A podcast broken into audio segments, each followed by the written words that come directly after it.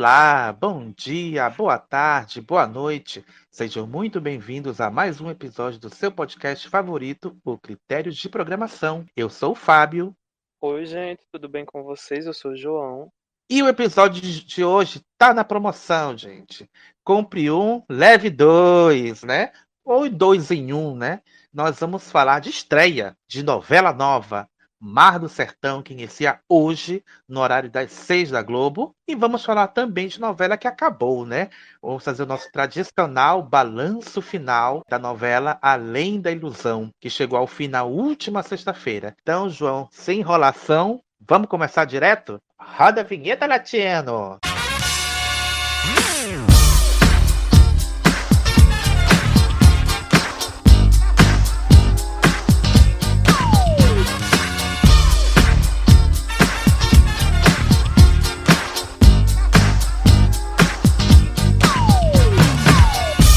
Mar do Sertão é uma novela criada e escrita por Mário Teixeira, com colaboração de Carol Santos, Cláudia Gomes, Dino Cantelli e Marcos Lazzarini. Marcos Isso. Lazzarini, esse nome não me é estranho, né, João? Já escreveu algumas novelas, né? Não é ele? escreveu várias novelas, né? Ele, Os Ricos Também Choram, né? A versão brasileira no SBT. Ele escreveu Água na Boca na Band. Hum. Aquele flopinho que a gente adora. Ah, eu amo Água Ele na tava- Boca, gente. Ele estava na equipe de Apocalipse, se não me engano. É um nome tarimbado já. Ou seja, tem experiência, né? Já, sabe, já, entende do riscado. E essa é a equipe de autores, né, que você citou. E a novela é dirigida por Bernardo Sá, Natália Worth e Rogério Sagui. A produção é de Silvana Feu, a direção geral de Pedro Brenelli e a direção artística é do Alan Fitterman, que dirigiu, né, recentemente, esteve no ar com a novela Quanto Mais Vida Melhor. E eh, os integrantes desse podcast, ou pelo menos a maioria, adoravam essa novela. Exatamente, só a nossa opinião importa. A novela estrelada por Sérgio Quiser, Isadora Cruz e Renato Góes. E no elenco também temos nomes como Débora Bloch, José de Abreu, Síria Coentro e Henrique Dias. Agora nós vamos contar o início de tudo, né? Começar a história pelo começo, os antecedentes da novela. Eu vi o cego lendo a corda da viola, cego com cego no duelo do sertão. Eu vi o cego dando nó cego na corda, o cego preso na gaiola da visão. Pássaro preto voando pra muito longe, e a cabra cega enxergando a escuridão. Eu vi a lua na cacunda do cometa, vi as abunda e folhas sacubar. Eu vi o raio quando o céu todo egoísta, vi o triângulo engolindo faiscar. Vi a galáxia branca na galáxia preta, eu vi o dia e a noite se encontrar. Eu vi o pai, eu vi a mãe, eu vi a filha, vi a novilha que é filha da novilhar. Eu vi a réplica da réplica da Bíblia, na invenção do cantador de cinzar. Vi o cordeiro de Deus no morro vazio, fiquei com frio, pedi pra me esquentar.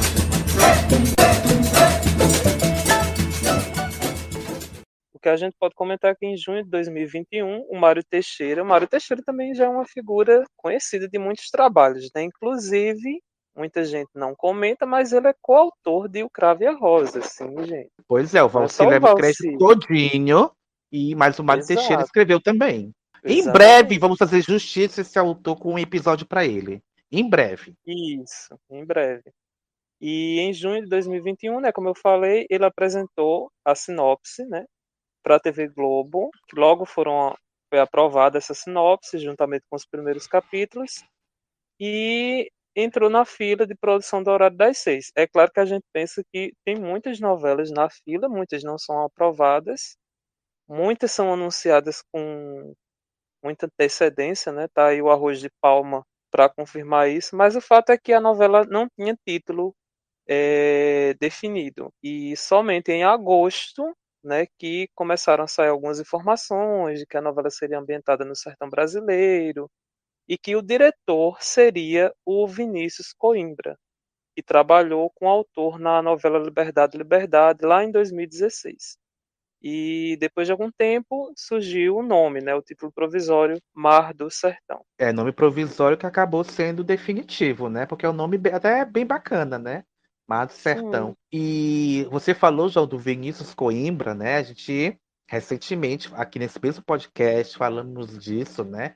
E saiu na, nas notícias, nos sites e tal, ele teve um, um, problema, né, um problema sério, grave, né, nos bastidores de, nos tempos do imperador, né, devido a é, ele foi afastado da produção da novela Amado Sertão por conta é, dos problemas sobre as denúncias de racismo, né, na novela dos tempos do imperador. E por conta disso ele foi substituído pelo Alan Fitterman, né, os, os elogios que ele teve que por conta dos, dos elogios né, do, e do bom trabalho dele na novela Quanto Mais Vida é Melhor, foi escolhido para ser o diretor-geral né, dessa, dessa novela.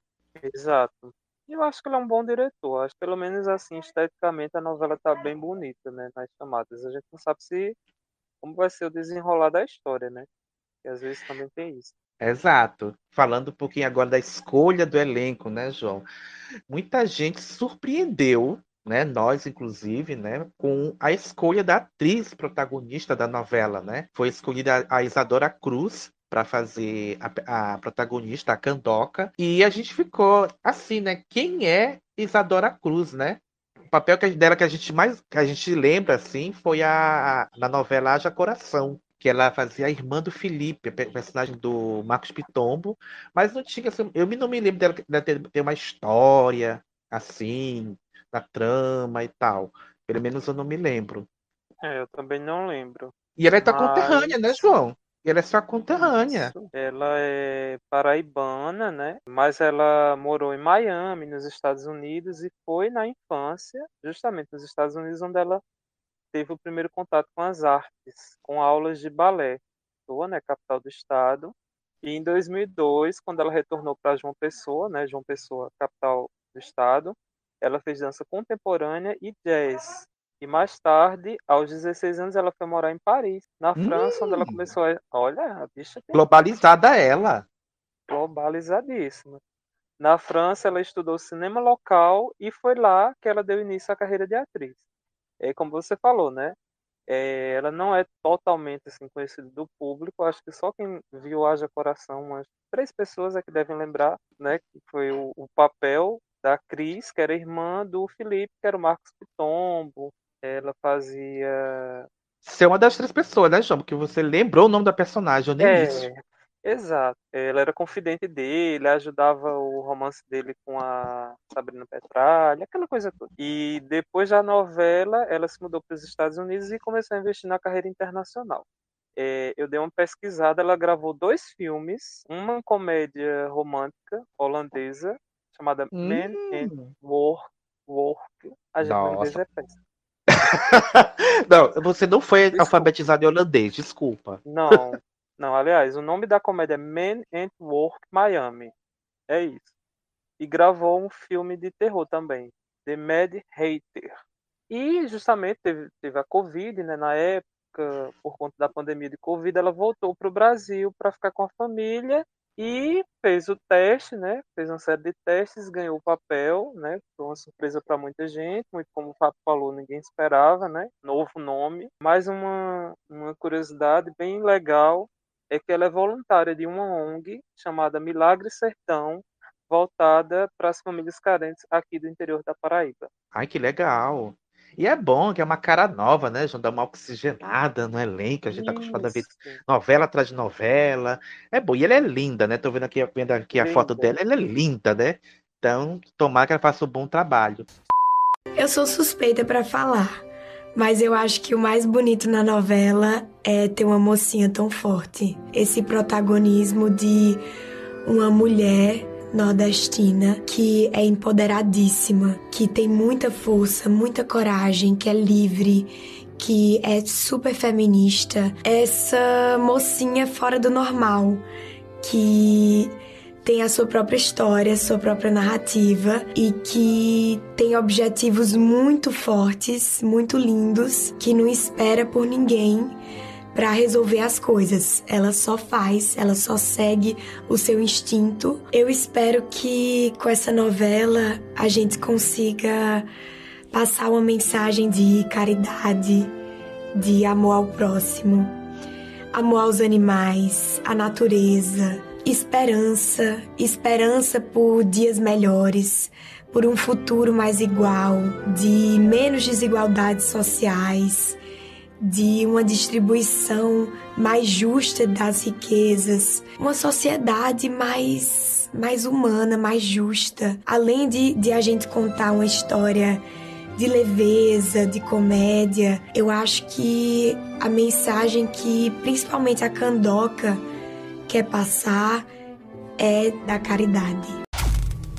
E quem faria, né? Quem, quem seriam as duas pontas do triângulo amoroso com a Isadora seriam, né? Porque não são mais, o Chai Suede, ele faria o Zé Paulino e depois foi trocado pelo Rômulo Estrela, né, para fazer o protagonista. Só que a gente sabe que os dois é, deixaram a produção porque foram realocados para Travessia, né? a novela das nove que vem aí, tá chegando e tal. Inclusive, Rômulo e Chá estão aqui em São Luís gravando cenas né, da novela em breve. É, e aí, com a saída dos, do, dos dois atores, o Sérgio Guizé assumiu o papel. Sérgio Guizé, que está vindo aí depois de uma parceria longa com Valci Carrasco, né? Fez Itamundo Bom, fez é, A Dona do Pedaço e fez essa brilhante novela que vem aí na Globo, que é Verdades Secretas 2. Agora dando uma, uma oxigenada, né? Finalmente pegando um texto Sim. diferente, né? É, e o Sérgio que é muito lembrado pelo Candinho, né? pois é, né? Pois é, né? Isso também. Outros nomes que foram sondados né, para a novela foram o do Michel Gomes. Michel Gomes, que estava nos tempos do Operador, ele fez. Quem ele era, ele era mesmo, gente? O. Como é que era o nome dele? Que era o escravo, que ficava com a, a Medvedovsky. Enfim, não, não lembro mais. Ele faria o personagem Tomás e foi substituído pelo Felipe Veloso. Ele fazia o Samuel. Samuel, isso mesmo. Desculpa, Michel, desculpa, que minha memória é memória de um povo, não lembro de mais nada. Mas também nos tempos do imperador, né? É, uma novela para ser esquecida, né? Melhor assim. A Jéssica Ellen ia fazer a novela também, entrou no lugar da Luísa Reis. Luísa Reis também está bem afastadinha das novelas, né? Mas aí engravidou e foi substituída pela Giovana Cordeiro, né? Giovana Cordeiro é a, é a fez a filha da, da Grazi em Bom Sucesso ou tô confundindo? Não, tá confundindo. As novelas. Você tá confundindo. Ela fez o Pantanal, a primeira ah, fase. É ela é a Kenga, que se deitou com Zé Leôncio novinho. Hum, é ela, hum, mãe de Zé Luca. Ah, mãe de Zé Luca. Foi, dei uma, uma googlada aqui, uma pesquisada, ela fez Verão 90, outro fez Rock Story. Fez Rock Story. Tô ligado. Enfim, é, outro nome também foi convidado para fazer uma, a novela foi a Cláudia Abreu. Cláudia Abreu foi convidada para fazer a, a Dodoca, que é a mãe da protagonista. Mas aí acho que a Cláudia Abreu pensou: ah, não, gente, outra bomba, não quero. Não vou fazer, não. Não vou, e aí chamaram a Síria Coentro. Gente, se tem, se tem uma novela que tem o tema nordestino, chama a Síria, né? Ela tá sempre Sim. lá. E eu gosto demais da, da Síria Coentro. Gosto demais dela. Ela é maravilhosa. Eu acho ela uma, maravilhosa. Tem uma curiosidade assim, antes da gente dar para o segmento, que eu acho que é interessante o Mato Sertão, porque está trazendo muitos atores nordestinos, né? Paraibanos, parece que eles pelo menos não estão errando nisso, né? Porque às vezes colocam os atores para fazer aquele nordestinês, como dizem, né? Os atores Sim, representatividade. Sotaque, né? Então isso ah, tem que sim. ser elogiado. Inclusive tem sim. um moço que eu acho que é do Rio Grande do Norte, que vai fazer o leiteiro, né? Que, que é assim, se a gente tem uma certeza nessa novela que vão ter piadas de duplo sentido com ele, né? Porque eu já ia fazer uma. Eu já ia fazer uma é. aqui, mas eu me contive porque eu sou evangélico, aí não posso fazer essas coisas. Eu já fiz piada, ele responde, viu? E ele responde que eu já fiz com ele, ele respondeu. Já? O nome dele é Matheus Veloso, se não me engano. Errou! Ai, ai. E outro nome que foi cogitado também, João, foi convidado para fazer a novela foi o Wagner Moura. Ele viveria um dos personagens de destaque da novela, né? Tava nos planos da Globo para Amado Sertão, mas aí não foi. Não foi. Acho que o Wagner tem mais vontade de fazer novela. A verdade é essa. Ele, É. Nem no Brasil ele mora mais, fazendo série, é, É, filmes lá. dele é Não é mais novela. Ai, deixa eu só confirmar, eu tava certo, viu, Fábio? É Matheus Cardoso, o nome do boy que vai ser o leiteiro da novela. Não, você vai- tu falou Matheus Veloso. Você falou Matheus tá. Veloso. Ai, o ai. Matheus Cardoso é ator roteirista de, do Rio Grande do Norte e agora tá estreando na, na Globo. Ai, pois é. E as gravações da novela começaram no dia 30 de maio. As primeiras cenas foram gravadas em Piranhas, no estado de Alagoas. Olha que nome. isso. Quem nasce em Piranhas é o quê, gente? Piranha também? Não sei. Ih, Acho que é piranhense. Piranhense? É, deve ser. É, outra cidade que também teve locações para a novela foi o Vale do Catimbau, no Pernambuco, e o Raso da Catarina, na Bahia. E lá na Bahia eles gravaram por cerca de 20 dias. Não dá pé, não tem pé nem cabeça, tem ninguém que mereça, não tem coração que esqueça, não tem jeito mesmo, não tem dó no peito, não tem nem talvez. Defeito que você me fez desapareça, cresça e desapareça. Não tem dor no peito, não tem jeito, não tem coração que esqueça, não tem ninguém que mereça, não tem pé, não tem cabeça, não dá pé, não é direito, não foi nada, eu não fiz nada disso e você fez um bicho de sete cabeças. Bicho de sete cabeças, bicho de sete cabeças. Agora a gente vai falar do que realmente importa, né? A sinopse da, da trama, do que se trata, afinal de contas, Mar do Sertão, né, gente? A gente está aqui com o release da novela, né? O, o release da novela lançado no Globo Imprensa. E a gente vai ler aqui para vocês e comentar, né? O que a gente vai é, tá achando, que a gente. As nossas primeiras impressões, né? Do que está aqui escrito no texto, né? É, a, a novela se passa na fictícia cidade de Canta Pedra, né? É um lugar que dizem, né? Já foi mar e hoje em dia virou sertão. E é nessa cidade que a fábula contemporânea se passa, né? Num pedaço que é físico, mas também é parte essencial da personalidade de cada uma das figuras que compõem esse enredo. Na, na novela nós vamos acompanhar o desenrolar do triângulo amoroso vivido por Candoca, seu grande amor Zé Paulino e Tertulinho. Tertulinho é o personagem de Renato Góes, gente, que acabou de fazer Pantanal, Zé Leôncio jovem. Enfim, tá na, eles vão, ser o triângulo amoroso dessa novela. Na cidade de Canta Pedra fazia tempo não chovia, mas mesmo com a terra seca, feito coração de viúva, um jardim cheio de cor nascia. Era mandacaru, coroa de frade, catingueira, uma flor mais frondosa que sementeira. Candoca, um sonho de formosura. Só não se engane, essa flor é a espinhada pura. Que o diga Zé Paulino, cavaleiro valente, e Tertulinho, playboy desavergonhado. Espere com sapiência o desfecho desse triângulo enroscado. Lá para agosto vem Mar do Sertão, uma história de amor para encher o coração. E também nós vamos acompanhar o poder dos coronéis da região, João. Principalmente pelo bem mais precioso do local, né? Da região, que é o quê? A A água, água. né? Exato. Se uma, uma cidade que já foi maio, hoje em dia é sertão, né? Enfim, é, no começo da novela, Candoca e Zé Paulino estão noivos, vão, vão finalmente realizar o sonho de casar.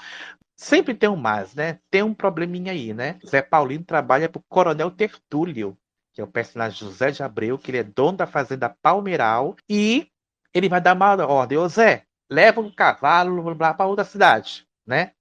E, e- só que, ok, tudo bem. Só que tinha um problema, né? A ordem foi dada pro dia do casamento de Zé Paulino com Candoca.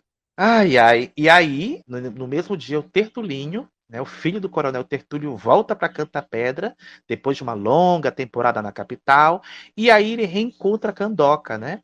E aí se apaixona por ela, se encanta por ela, e aí descobre que ela é noiva do Zé Paulino, é, e aí ele. Não, eu quero ela. Quero essa mulher, eu quero ela, eu sou filho do coronel e ela vai ter que ficar comigo. Basicamente é isso. Tudo que sua vista cansa aí é terra de papai. Eita, que o coronelzinho tá de volta a canta pedra. É uma sereia. Esse cabra foi estragado pela mãe, viu? A tal da Candoca tá noiva do homem do teu pai. Zé Paulino, manhã, conheço desde menino. Tu precisa de uma boa herdeira, de um bom casamento. Que dinheiro não se divide, se junta. Pode compensar? É destratado pelo pai. Zé Paulino é um homem de fibra. Queria que Tertulinho fosse assim. Dia 22. Por que, que pai me odeia tanto, mãe? Estreia a sua nova novela das seis. Mar do Sertão. E aí, no dia da, da tal viagem, né? O Tertulinho acompanha o Zé Paulino, mas aí o que acontece, João, nessa viagem? O que acontece é que o destino dá uma mãozinha, né? É, acontece uma grande chuva durante a, essa viagem, né? Que o, o Zé Paulino tem que fazer essa entrega desse cavalo, aquela coisa toda. E nessa chuva acontece um acidente e o Tertulinho ele consegue se salvar, só que o Zé Paulino acaba sendo dado como morto. Se eu não me engano, tem alguma cena que ele vai tentar ajudar o Zé Paulino, mas aí também pensa em dar fim dele, uma coisa assim. É, pelo que eu entendi aqui, não, ele não vai provocar nada. Vai acontecer o acaso, né? Hum. Vai acontecer um acaso aqui e ele ah, aconteceu, servir, né? Vamos, É. vamos tirar proveito disso. Exato.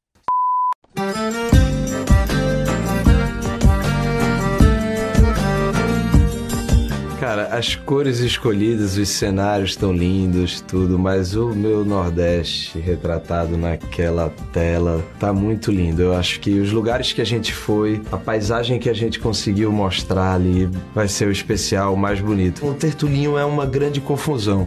Um cara que tem um coração enorme, mas que de fato não sabe usar. É filho do Coronel Tertúlio, né, e da Deodora, que são pais completamente opostos. Ele é apaixonado pela Candoca, que é a, a- a nossa mocinha da história, que é uma luz, uma grande luz. E ele tem bate de frente, né? Ele tem um grande embate com o Zé Paulino. E de repente salva a vida dele, mas é o noivo da- do grande amor da vida dele. Então fica nesse embate aí, esse grande triângulo. Eu acho que o que o público mais vai ver, aprender e admirar nessa novela é a trajetória da Candoca porque eu acho que ela é um exemplo do que a gente tem que ver como o povo nordestino. Um povo que quer se formar, um povo que quer estar no mercado de trabalho, um povo que quer, ao mesmo tempo, ajudar os seus, que tem espaço para todo mundo, que é sorriso, que é coração.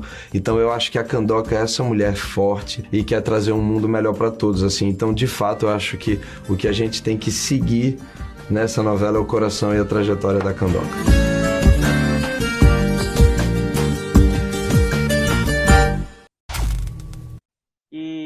Ele é dado como morto, Zé Paulino, e nisso se passam 10 anos e o Zé Paulino vai retornar mais vivo do que nunca Canta Pedra, como diz o release, né? E vai retornar à vida de todos os moradores da cidade. Então, com isso, a vida de muita gente vai ser afetada, e principalmente da Candoca. Nesse meio tempo, Candoca já está envolvida com Tertulinho. Tem muita coisa bonita nessa novela. O cenário, a locação, inclusive, um elenco maravilhoso. Bom, Zé Paulino é um cara incrível, é um vaqueiro que trabalha na Fazenda Palmeiral, só quer viver um grande amor, trabalhar honestamente viver um grande amor, até que o castelo dele começa a ruir quando Tetulinho volta da capital e começa a dar em cima de sua noiva, Candoca. No meio disso, ele sofre um acidente, é dado como morto, e quando volta, encontra Tetulinho casando com Candoca. Ele fica naturalmente muito triste, indignado, vai embora, vai pro mundo, tentar entender tudo o que aconteceu, mas promete voltar para melhorar as coisas. Mas. Eu imagino que ela, Ela vai, ficar, fede, e né? vai ficar enrolando, né? Eu acho que ela vai ficar enrolando ele. Aquela coisa, eu sinto que ele vai voltar, eu sinto. Aquela coisa bem novela. Eu não duvido também, não, que isso Bem aconteça. clichê. Bem... Exato. E... E, e Zé Paulinho vai voltar com. Além de retomar o seu amor pro Candoca, com sede de justiça, né, João? Justiça! Ih, Ai, é. vai fazer a, a Camila Pitanga em Babilônia pedindo justiça? É sobre. Ai, ai. E É sobre. Zé Paulinho e Candoca vão ficar em dúvida, né? Vão viver um dilema moral, um dilema ético. Se eles voltam a viver o que sentiram lá no passado ou se deixam a mágoa falar mais alto. Então aí eu sinto que ela tá um. É, também acho. Porque isso não faz sentido, né?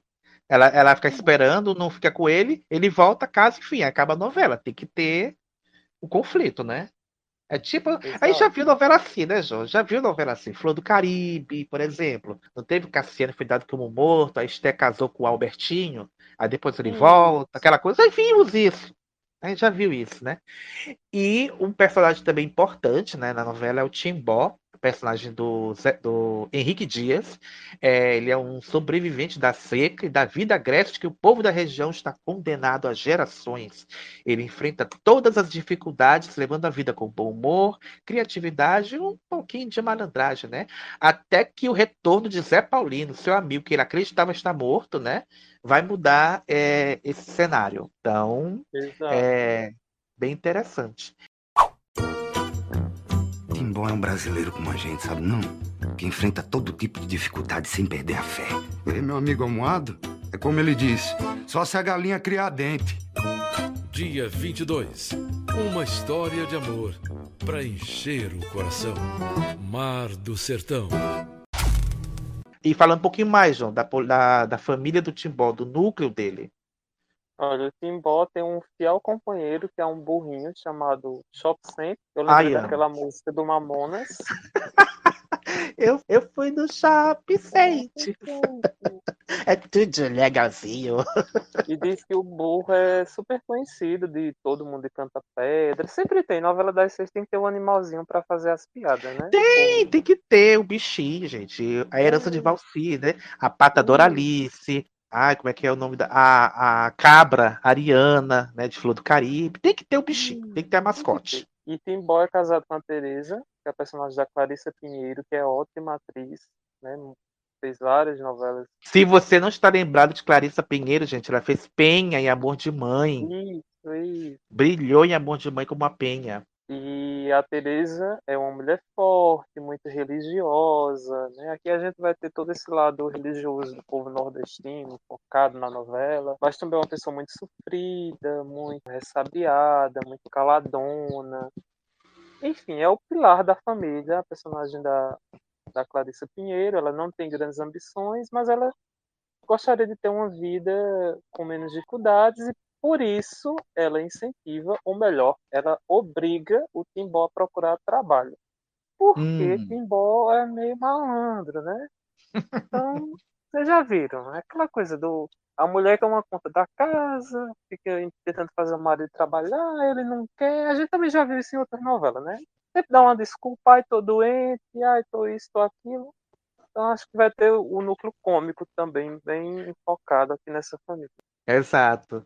É, os dois, a Tereza e o Timbó, têm três filhos, né? O Mirinho, que é o vivido pelo Lucas Galvino, a Rosinha, né?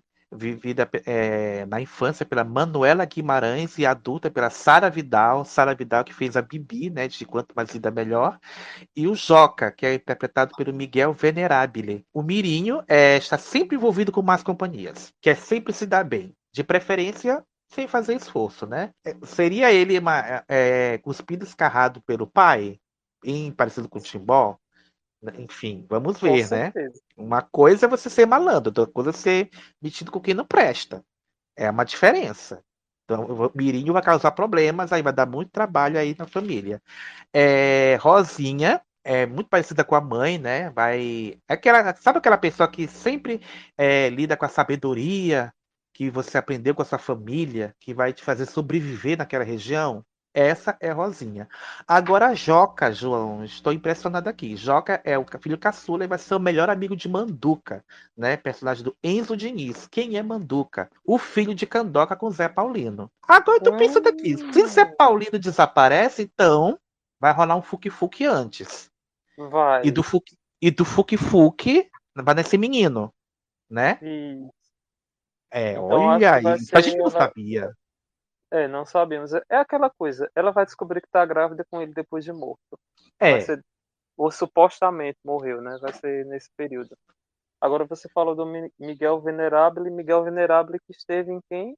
Em Gênesis. Olha, aquela coisa, se, se tiver um ator que se não, se não fez Gênesis, né? Praticamente todos fizeram. Ou vieram de Pois lá. Ai, meu Deus do céu. E do outro lado da história, gente, está a família Tertúlio, né? A família Tertúlio é composta pelo Coronel Tertúlio, que é o José de Abreu, né? Ele é muito influente naquela, na região de Cantapedra. Ele é o dono do único açude da cidade. E ele é casado com a Deodora, personagem da Débora Bloch, que é uma mulher racional, prática, é, que faz tudo para proteger e manter o status da família. Sinto o cheiro de vilã aqui, João? Será que eu estou sentindo Sim. cheiro de vilã por aí? Não, inclusive, Deodora já está sendo, como é que eu posso dizer, bem quista no Twitter, né? O pessoal já estava dizendo, ah, vai ser a personagem que amaremos.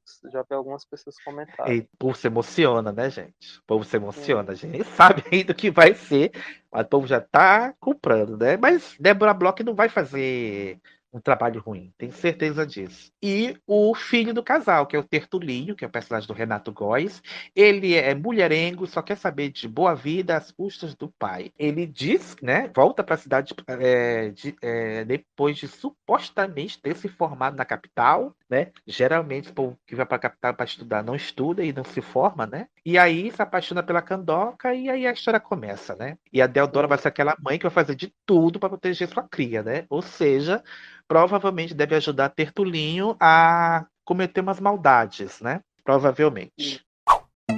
Tertulinho não pode ver um rabo de saia. Parece mosca no mel. Eu vou lhe matar.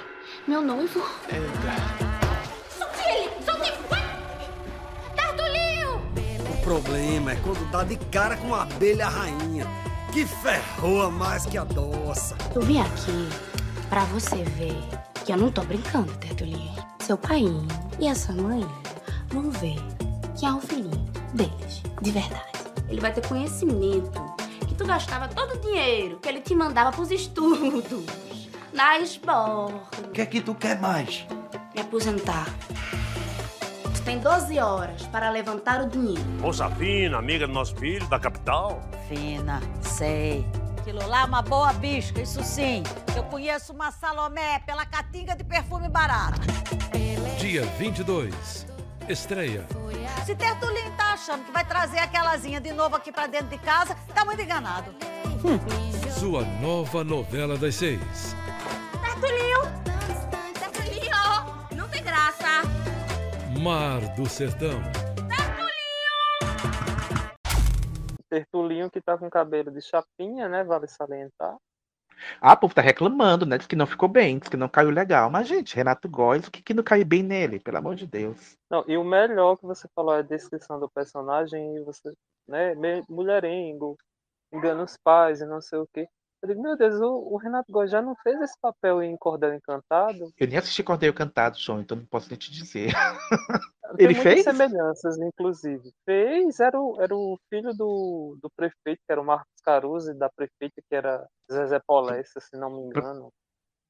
Ai, nem sei, gente. Não assisti essa novela, então não posso dizer nada. Calado ficarei. Mas o que eu posso falar, né, é que basicamente é, é essa trama da novela. Tem outros personagens aqui que eu achei bem interessantes, né? Tem alguns atores de quanto mais ainda melhor que o, que o Alan Fitterman levou para a novela, né? Um deles é o Tardelli Lima, né? Que a gente riu muito. Quem viu quanto mais ainda melhor sabe, né? Riu muito com o Odailson, né? O Odalindo. E agora ele vai virar o Vespertino, né? Vespertino que é meio é, capanga, coisa do tipo. E o Tardelli emagreceu, né? Cerca de 20 quilos para fazer a novela, né? Então a gente vai ver um outro Tardelli Lima aqui que a gente não conheceu na novela, enfim, outro, outra nuance do, Ele- do ator, né? É, Ele é agiota, né, oportunista, veio da capital e mantém uma casa de câmbio na cidade com fachada para os negócios. E ao lado dele está o Pajeú, amei o nome, que é o Caio Blá, né, que é o jagunço.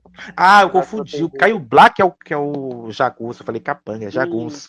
Eu confundi, ele vai ser agiota. Verdade, verdade. ele protege o patrão de tudo de todos. Aí da capital, né, de vez em quando tá passando a chamada, vão chegar em Canta Pedra a exuberante Xaviera, que é a Giovana Hum. Cordeiro, Hum. que é amante do Tertulinho no início da trama, mas é, vai acabar se aproximando do Zé Paulino quando ele voltar para Canta Pedra. Então vamos ter aí mais um triângulo, quadrado, já nem sei mais o que é amoroso. É, a gente já, já esqueceu já os, já os polígonos, gente, desculpa. Mas, João, você falou é, um pouquinho lá atrás que é, no elenco vão ter alguns atores nordestinos no elenco da novela, e eu vou te engrossar essa informação, são cerca de 20 atores nordestinos, né, na novela. Entre eles, os paraibanos, Isadora Cruz, Nanego Lira, Suzy Lopes, que também esteve em Quanto Uma Vida Melhor, o Tardelli Lima, o Everaldo Pontes e a Quitéria Kelly, né? Temos também os, os potiguares César Ferrário, a gente conhece, já o César Ferrário. Titina Medeiros, gente. Se você estava com saudade de Titina Medeiros, ela está de volta aqui na novela. E o Matheus Cardoso. E também temos os pernambucanos, Renato Góes e Clarissa Pinheiro. E os baianos, Síria Coentro e Felipe Veloso. Né? O Nordeste aqui super bem representado no elenco de Mar do Sertão. Os atores vão, é, segundo o Alan Fitterman, né? ele fala o seguinte, abre aspas, acredito que a ambientação da novela ganha um grande diferencial devido ao elenco escalado. Esses atores contribuem não apenas trazendo representatividade para a trama, mas também com suas vivências que nos inspiram a criar esse sertão nos estúdios Globo. Fecha aspas. Exato. Desta vez, os personagens nordestinos vão ter o sotaque autêntico. 15 atores nasceram na região. Um rosto novo será apresentado ao público. A paraibana Isadora Cruz vai viver Candoca, uma jovem cheia de determinação que vai mexer com o coração do vaqueiro Zé Paulino, interpretado por Sérgio Guizé, e Tertulinho, um filho de coronel, personagem do pernambucano Renato Góes.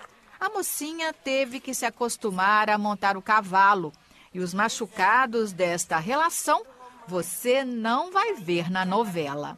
Não é mole, né? A gente tá vestido, andando a cavalo, a perna machuca. Eu sempre andei a cavalo desde os 10 anos, porque o meu avô tinha fazenda no interior da Paraíba, mas é, todo cavalo novo é um relacionamento novo que se constrói do zero. Aí vocês se deram bem, pelo Sim, visto. Sim. Quem está se sentindo em casa é o Renato Góes. Depois do mocinho de Pantanal, ele vai dar vida a um personagem que não é politicamente correto. O ator pernambucano não conhecia o catimbau e está encantado. Eu espero que as pessoas tenham muita vontade de vir para cá e de cuidar disso aqui, de tor- tornar isso aqui realmente um, um patrimônio histórico, é, é, sabe, do meio ambiente brasileiro, porque isso aqui é a coisa mais linda do mundo. A equipe foi mais longe atrás de outros cenários imponentes. O Rio São Francisco e o seu cânion majestoso também vão brilhar em Mar do Sertão. Não tem como passar é, direto por, por esse lugar. Acho que quem vê vai ficar impressionado com essas cores. É muito lindo, é muito mágico, muito forte, né? Esse, esse rio, né? Prepare-se para se encantar com Mar do Sertão e suas paisagens de cinema.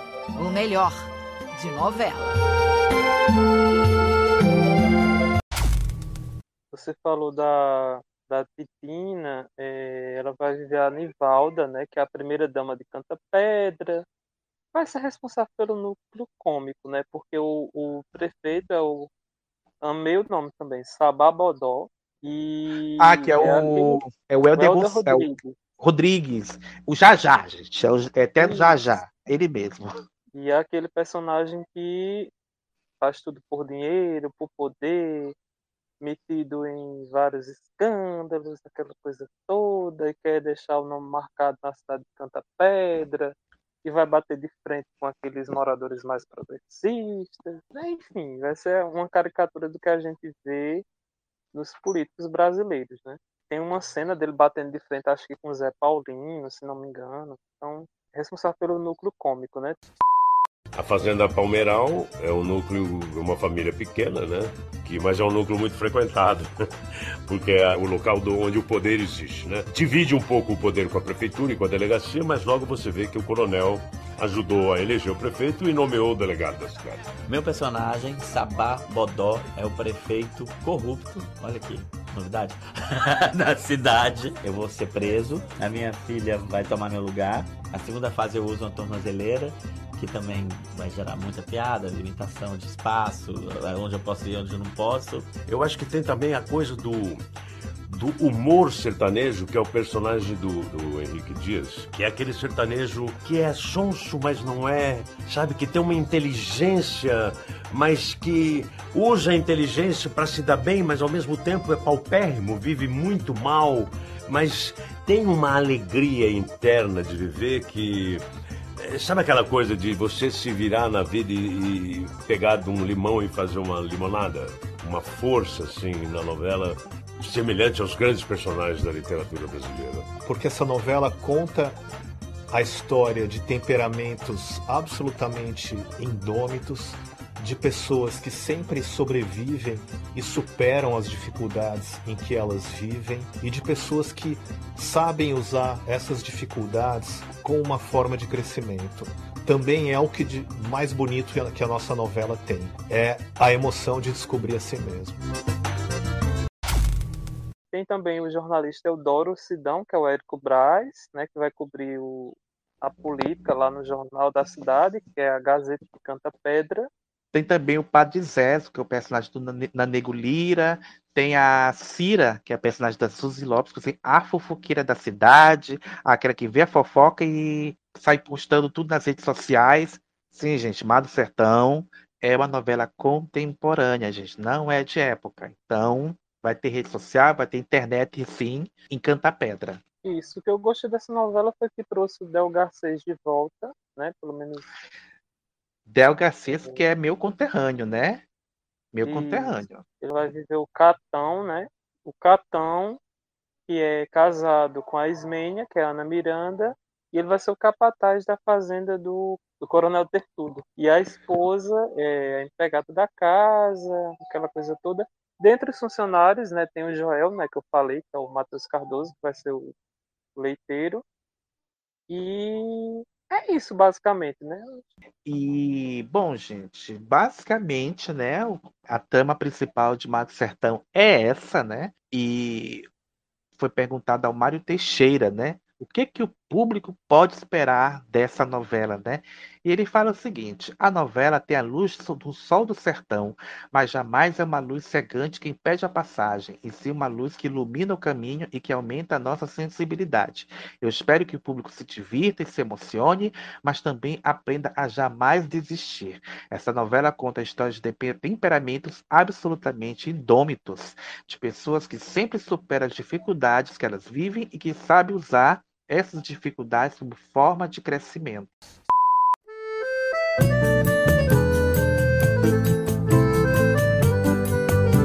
O que tem de mais bonito na novela é o amor entre Zé Paulino e Candoca que atravessa o tempo e também o amor que Tertulinho sente por Candoca, que a princípio vai ser um amor não correspondido e tudo isso ambientado num lugar que tem muita luz, é uma natureza absolutamente frondosa, muito colorida, cheia de brilho, cheia de vivacidade. Eu acho que o público vai aprender a jamais desistir. Essa novela conta a história de pessoas que sempre sobrevivem e superam as dificuldades em que elas vivem e de pessoas que sabem usar essas dificuldades como uma forma de crescimento, a emoção de descobrir a si mesmo.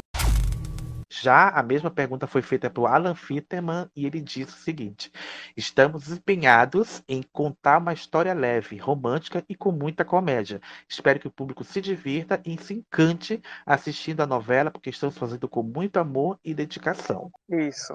Aí perguntaram para ele sobre a escolha dos nomes, né? Porque tem nomes muito curiosos, né? Por exemplo, a própria protagonista, né? Candoca. E ele respondeu o seguinte, abre aspas, e Sumário Teixeira. Todos eles têm uma etimologia, uma raiz sertaneja que lhes confere identidade. Todos provêm de minha experiência e pesquisas. Candoca, por exemplo, é um apelido amoroso para Maria Cândida. O prefeito Sabá Bodó, Sabá é apelido de Sebastião, enquanto Bodó é o nome de um peixe espinhoso cascudo da região. Também temos Timbó, que pode ser nome próprio, mas também é o nome de uma planta tóxica utilizada pelos indígenas na pesca. Era jogada aos peixes que ficavam atordoados, tornando-se assim presas fáceis para os pescadores. Como as pessoas que tentam engabelar o nosso personagem, que acabam perplexos, entontecidos por sua verve e jogo de cintura. Fecha aspas. Aí perguntaram para o Mário Teixeira se existia vilões, assim, Mar do Sertão. Porque a gente sabe que toda novela tem que ter quem é mocinho, quem é vilão, né? Até para o público se afeiçoar e torcer mais. E a gente falando da Deodora, agora há pouco, ele deu a resposta que meio que confirma isso. Nossa novela tem vilões típicos de um folhetim, como o prefeito que quer se perpetuar no poder a qualquer preço. É uma história com personagens de moral muito dúbia, mas ao mesmo tempo são vilões humanizados pela dureza da realidade da região em que vive. E portanto não esquecer o coronel Tertúlio, o coronel Tertúlio, que guarda esse título anacrônico, símbolo do poder ancestral dos poderosos latifundiários da região. Mesmo amando a terra que o enriqueceu, ele não hesita em cometer atrocidades para se manter no poder. E sua esposa Deodora, personagem dúbio que se revelará no decorrer da trama, fecha aspas. E assim, falando nisso, o Coronel Tertúlio é muito coronel, aquele coronel que o Zé de Abreu fez em Desejo Proibido. Uhum. Assim, eu vi muitas semelhanças. Mas enfim, né? Vamos aguardar ver o que, é que a novela vai apresentar quando ela estiver no ar. E sobre a trilha sonora, gente, o Alan Fitterman disse o seguinte: a trilha segue a concepção de que se estamos contando uma história ambientada no sertão, com personagens tão tipicamente brasileiros, nada mais coerente do que termos na nossa trilha Músicas que conversem com esse universo e que ajudem a transmitir o clima e a contar a história da novela.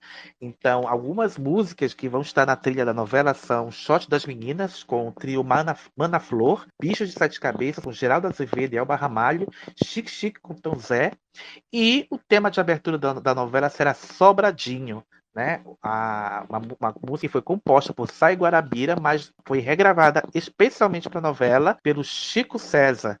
Então, algumas das músicas que você ouviu aqui nesse, nessa primeira parte do episódio vão fazer parte da trilha de Mar do Sertão. É aquela coisa, né, João? A gente já espera que uma novela ambientada no, no, Nordeste, já vimos várias, né?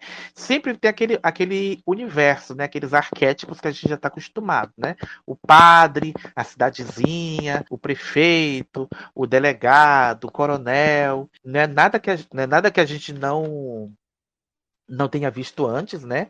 Mas nós, enquanto nordestinos e representantes do Nordeste aqui nesse podcast, é, a gente só tem a desejar boa sorte, né?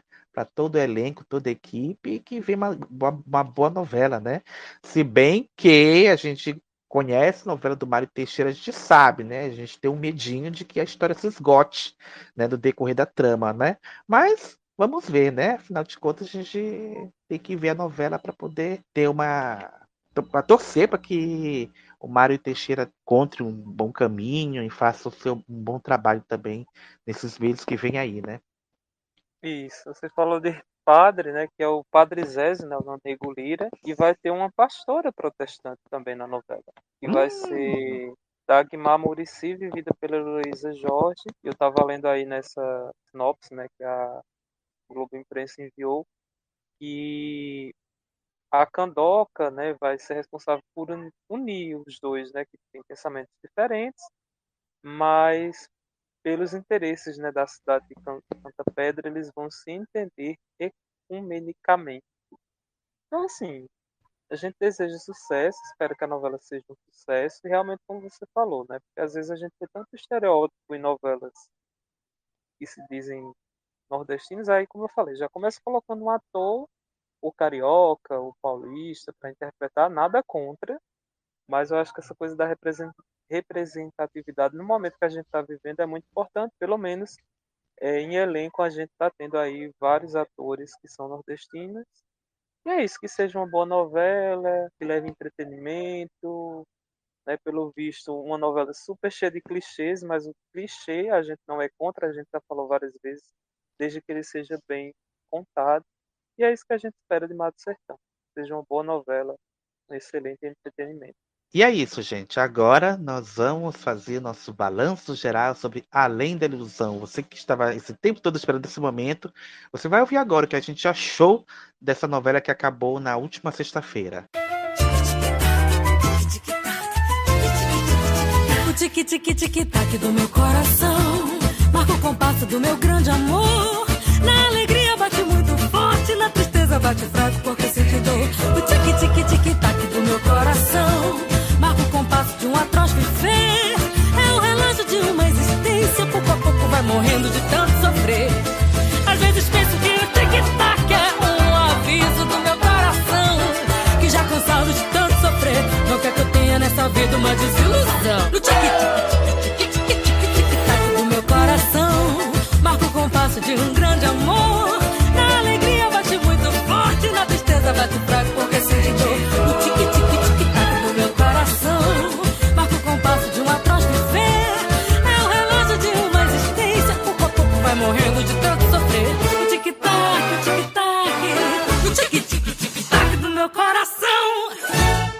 E agora nós vamos falar de Além da Ilusão. Vamos comentar o final da novela, vamos é, comentar os destaques da novela, enfim, o que teve de bom e o que teve de ruim.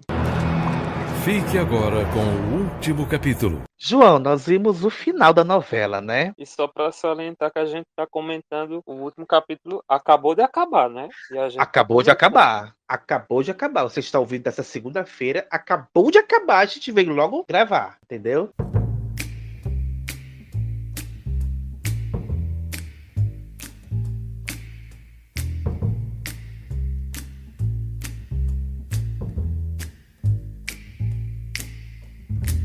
Never know how much I love you. Never know how much I care. When you put your arms around me, I get a fever that's so hard to bear. You give me fever. When you kiss me, fever when you hold me tight. Fever in the morning, a fever all through the night. O capítulo já começa com a cena, né, do Davi preso, né, no tanque de água. O truque não deu certo porque a Úrsula sabotou, né, trocou o cadeado. Eu já gostei da, da ideia porque geralmente o último capítulo a gente vê o quê? A mocinha sequestrada, né, a mocinha raptada, alguma coisa assim do tipo, né? E dessa vez foi um pouco diferente, né? O drama final, digamos assim. Não, eu achei a cena muito bem feita. Eu achei esse desfecho muito bem sacado, né? Porque o Davi passa a novela inteira, né? Falando que é um grande mágico, um grande ilusionista. E no final vai ter o grande truque, né? Que eu até comentei no Twitter que eu acho que a cena lembra muito filmes dessa temática, né? O grande truque, o ilusionista. E vem a Úrsula, sorrateira, né? E troca os cadeados e é interessante que é outra coisa que o pessoal estava comentando, que no fim o, o Joaquim, que era o Danilo Mesquita, que a gente precisa comentar, eu acho que é um dos grandes nomes dessa novela, ele vem Concordo. e salva o dia, né? Concordo. Danilo Mesquita estava ótimo nessa novela. É, espero que daqui para frente venha um contrato fixo ou continue tendo bons papéis, né? Ele já tinha tido um papel legal antes, né? Carlos de Éramos Seis, que ele continue nessa levada. Ele estava muito bem. O vilão era maniqueísta? Era, mas ele fez o Gabiru bem feito. Eu gostei. Eu te amei com devoção. Você é meu filho. Que adianta tanto amor se você me transformou num monstro? Eu sou filho de uma ladra. de uma chantagista aproveitadora. Eu sou filho de uma assassina! Assassina, um lalá, essa eu não sabia. Você me incentivou a dar o golpe do baú da Isadora. Você me incentivou a roubar a tecelagem do padrinho. Foi isso que você fez. Você me ensinou que dinheiro era tudo na vida. você me fez fazer aquelas besteiras. Você. Não fala Eu não consigo dormir desde aquele dia. Olha só como é que eu fico toda vez que eu lembro do que fizemos. Olha o que você Não fez! faz nada na frente daquela mulher! Não fala! Se você arrepender de ter falado. Acabou com a minha vida. Acabou com a minha vida. Você é uma diaba. Você é uma demônia de saio que me deixa consolada que você vai pagar por tudo que você fez no inferno. Vamos pagar. Nós dois. Nós dois! Eu não te obriguei a nada! O que você vai fazer? Me dá essa criança! Fazer uma coisa Me dá séria. esse bebê! Laura! Me dá esse bebê! Me dá esse bebê! Solta! Joaquim! E teve o lance da redenção, né? Que é interessante em alguns casos. Eu, assim, eu gosto mesmo quando o vilão se dá mal. Mas daí o vilão morrer comendo pipoca, né? Daqui a pouco a gente vai falar. Vamos já Mas- chegar lá.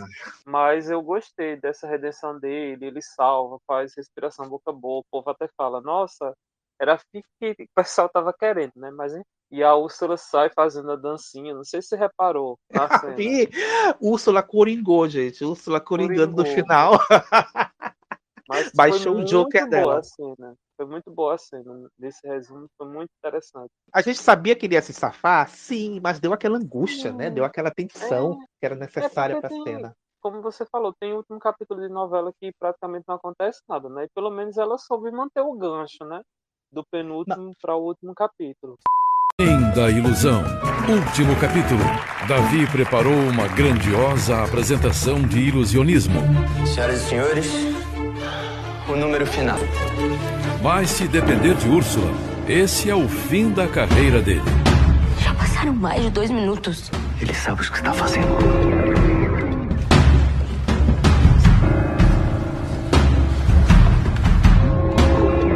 Isadora, ele vai morrer. Olha, uma coisa que eu tenho que falar de Alessandra Poggi, ou Poggi, não sei a pronúncia. Enfim, além da ilusão, teve alguns momentos que foi um surto de novela? Teve, mas a gente não pode ignorar de que a novela foi um folhetim raiz mesmo, sabe? Cada capítulo tinha uma cena muito boa, um cenão, uma cena bem catártica, ganchos bons, ou seja, manteve o interesse do público, né, até o final da novela. Isso. Isso, aí ela a gente não a pode falar não. né? Ela tem a carpintaria do folhetim. Exatamente Ela- aquela coisa. Você vai fazer o trivial, faça, mas que seja atrativo, né, para o público. Tem que gostar daquilo. Tá vendo, Cláudia? Eu- Não adianta você inventar a roda. Não adianta reinventar a roda. Não adianta. A Poggi, acho que é Poggi, ela tem muito isso do gancho, muito forte, folhetim. A novela é todo um folhetim, é uma coisa que a gente já viu em todas as novelas. Como tem Mas- que ser, né? Horário das seis tem que ser um folhetizão, né? Isso, mas não deixa de ser, assim, no geral, uma boa novela. Que a gente tá se despedindo agora, a gente espera que Mato Sertão também seja uma boa novela. Mas a Poggi soube dosar, né? Folhetim, ela tentou fazer uma coisa. Era uma novela de época, mas ela tentou trazer para a realidade também, né? Fazer essa conexão. Teve gente que gostou, teve quem não gostou. Mas no fim ela, ela é uma boa autora, eu acho, né? Ela, Foi, na para a primeira anterior- novela foi muito bem. Foi muito bem. A primeira novela. É, apesar do. Ah, a gente vai falar disso ainda, mas apesar dos problemas na trama central, sim, gente, você pode amar a novela, a novela da minha vida, eu amei o luxo. Mas, gente, a novela, a trama central teve problemas, mas o que segurou mesmo a trama foram as, para mim, as paralelas. As que seguraram. Mas enfim, João, vamos continuar. Vamos continuar no último capítulo. Teve surto da Poggi? Teve. O que foi a cena da avó da Mariana, gente, aparecendo? Ai, ela passou a novela Meu inteira. Deus minha avó não fala, minha avó não isso, minha avó não faz aquilo. E a gente realmente mentiu, ela não mentiu, mas eu não imaginava ver um esqueleto Não. ali, gente. Enfim, é uma pataquada sem tamanho, coisa que não me incomoda quando a pataquada tem uma lógica interna. O bom é que a gente comentando em tempo real no grupo da gente, a gente, meu Deus, não- vai ter a cena, porque eu achava que era fake essa cena. Eu confesso. Eu não imaginava que ia ser esse surto psicótico da, da. Gente, o esqueleto, o esqueleto, sabe aqueles esqueletos que a gente usa em escola? Participando da cena. Não, eu, Eu vi um, fiquei- um- um comentário do Twitter que eu não aguentei, eu ri demais. Gente, olha o Olavo de Carvalho, meu Deus. Meu Deus do céu. O povo é maravilhoso, gente. O povo é Não, e o maravilhoso. melhor, o melhor foi a Maria da Penha, né? A personagem. Ai, falava que essa menina era, era tão louquinha, mas ela é só carente de atenção. Aí corta pra ver lá na cadeira e ela dizendo, vovó, não sei o que, precisamos ouvir o programa, gente. Meu, Meu Deus.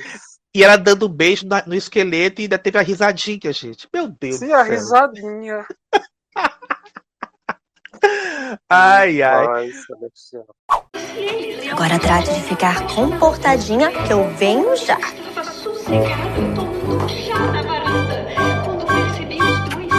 Tô de olho, hein?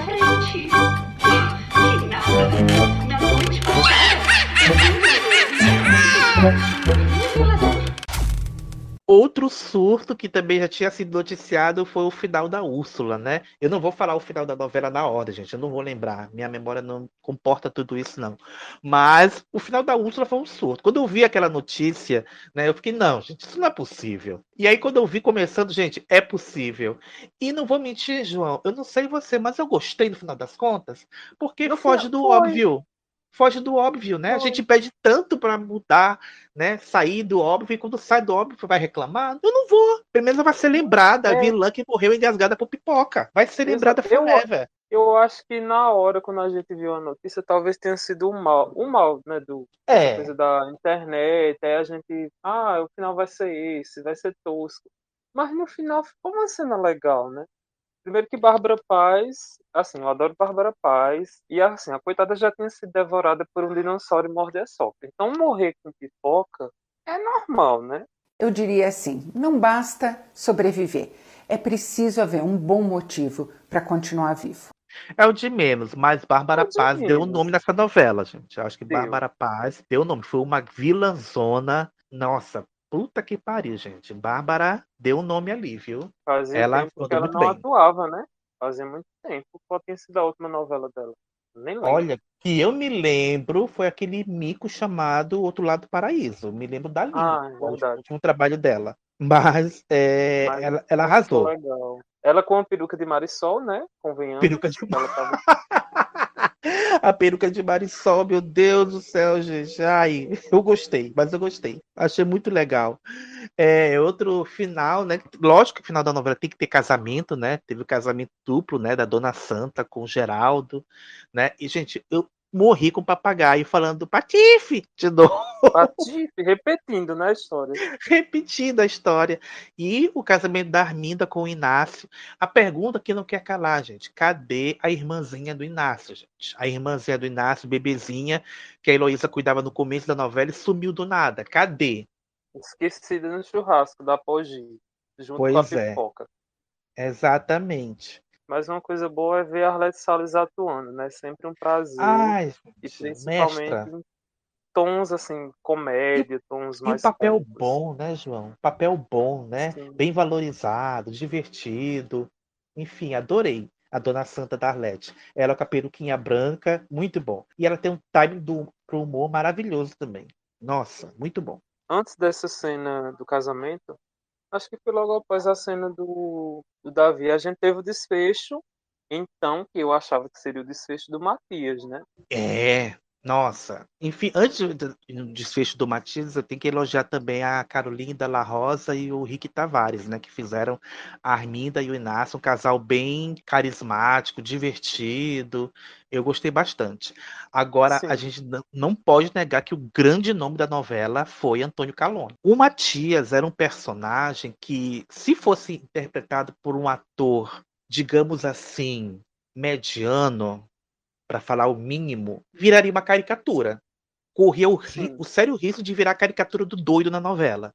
Só que o personagem, né, tem muitas nuances, né? Ele perdeu o juízo, mas não era completamente insano. Ele tinha momentos de sanidade. Ele sabia o que estava acontecendo ao redor dele, mas é, a culpa, né? Conviveu com a culpa, né, de ter matado a filha, mesmo pelo acidente, mas passou anos convivendo com essa dor, com essa culpa, viveu sempre atormentado.